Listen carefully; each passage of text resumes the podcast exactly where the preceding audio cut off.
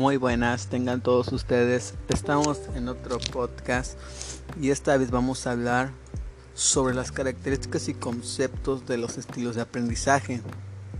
Como bien, los estilos de aprendizaje son todos aquellos rasgos cognitivos y fisiológicos por los que los alumnos perciben e interactúan dentro de los procesos de aprendizaje. En el siguiente veremos explica los, los diferentes tipos de aprendizajes. Sabemos que la necesidad de los alumnos son diferentes. Es por ello, por los 70 años, el concepto de aprendizaje como tal cambió radicalmente. Pronto seguirán los estilos de aprendizaje como también las estrategias de aprendizaje como modelos a seguir. Fue una correcta y mejor opción a la hora de transmitir y captar conocimientos. Los estilos de aprendizaje. Aunque actual existen muchas definiciones de los estilos de aprendizaje, nos vamos a quedar con la, que, con la definición de Kif, que creemos que es la mejor explicación en esta cuestión. Los estilos de aprendizaje son retos cognitivos, fisiológicos y efectivos, que son los indicadores de cómo los humanos perciben, interactúan y responden con los diferentes ambientes del aprendizaje como podemos ver, ¿verdad? Cuando los profesores queremos poner en práctica toda la parte teórica que conoces, la teoría y la práctica suelen convertir, convertir en los mayores enemigos que todo profesor conoce. Sabemos que cada alumno es un mundo y que cada situación requiere un distinto enfoque. A la hora de plasmar los conocimientos, los alumnos además de utilizar sus habilidades cognitivas y metacognitivas, deben de ser capaces también de saber jerarquizar y organizar y priorizar su aprendizaje. Bueno, como podemos ver, ¿verdad? Esos son los tipos de aprendizaje. Pero vamos a vamos a darnos los cinco principales estilos de aprendizaje. Número uno, el sistema de representación visual. Preferencia por contacto visual. No son muy buenos con los textos, pero aprenden mejor viendo imágenes, videos. Suelen ser estudiantes buenos dibujando. Los que están aprendiendo, es decir, memoria visual. A veces podemos ver que realizan símbolos, desarrollan, en esto se desarrollan sus estilos, una manera de aprender muy eficaz también es viendo videos educativos que existen hoy en día en internet, como podemos ver muchos videos, ¿verdad? Sin duda ellos mismos acabarán encontrándose más cómodos. Número 2. El sistema de representación auditivo. Preferencia por contacto auditivo. Destaca por tener una preferencia de aprendizaje basada en escuchar.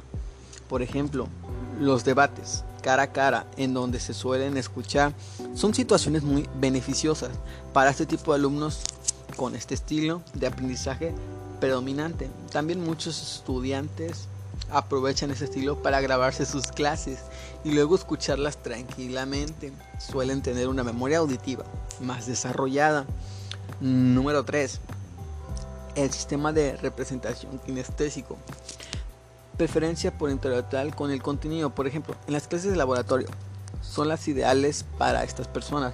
Otro ejemplo sería aprender a escribir con un teclado. Las personas con esta aprendizaje aprenden mejor sin interactuar con el contenido. Necesitan sentir el aprendizaje. Se dice que estas personas son más lentas aprendiendo. Sin embargo, esto no es así del todo. Estas personas cuando aprenden el contenido queda grabado de forma mucho más profunda y posiblemente nunca se les olvide. Número 3. El sistema de lectura y escritura. Preferencia por leer, por escribir apuntes. Su modo de aprendizaje se basa en leer textos, folletos, largas listas de detalles. En esto se basan ellos. Número 4. Las, el sistema de multimodal es un sistema que se basa en tener varios estilos de predominantes. Mucha gente posee este tipo de estilos que suelen englobar algunas características de cada uno. No destacan por ninguno en especial. Vamos con los estilos por características personales. Número 1. Estilo activo. Las personas que usan este estilo, ¿verdad? Activo improvisan, son activas, participativas y protagonistas creativas, lo que usted quiera. Son alumnos que se involucran en nuevas experiencias, no tienen miedo de lo nuevo, que vayan a aprender y se mantienen con una actitud abierta, entusiasta y muy activa. Tienen actuar primero y pensar después. Número 2. Estilo de reflexivo. Las personas que usan este estilo son poderados, analíticos, observadores, pacientes, prudentes, etc.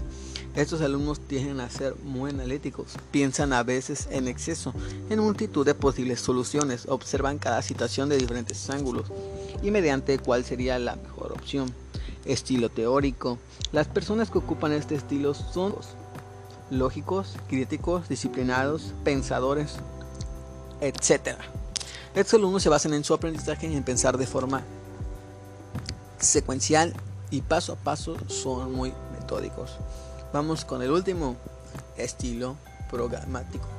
Las personas que usan este tipo son experimentales, realistas, eficaces, objetivas y muy concretas en sus tareas.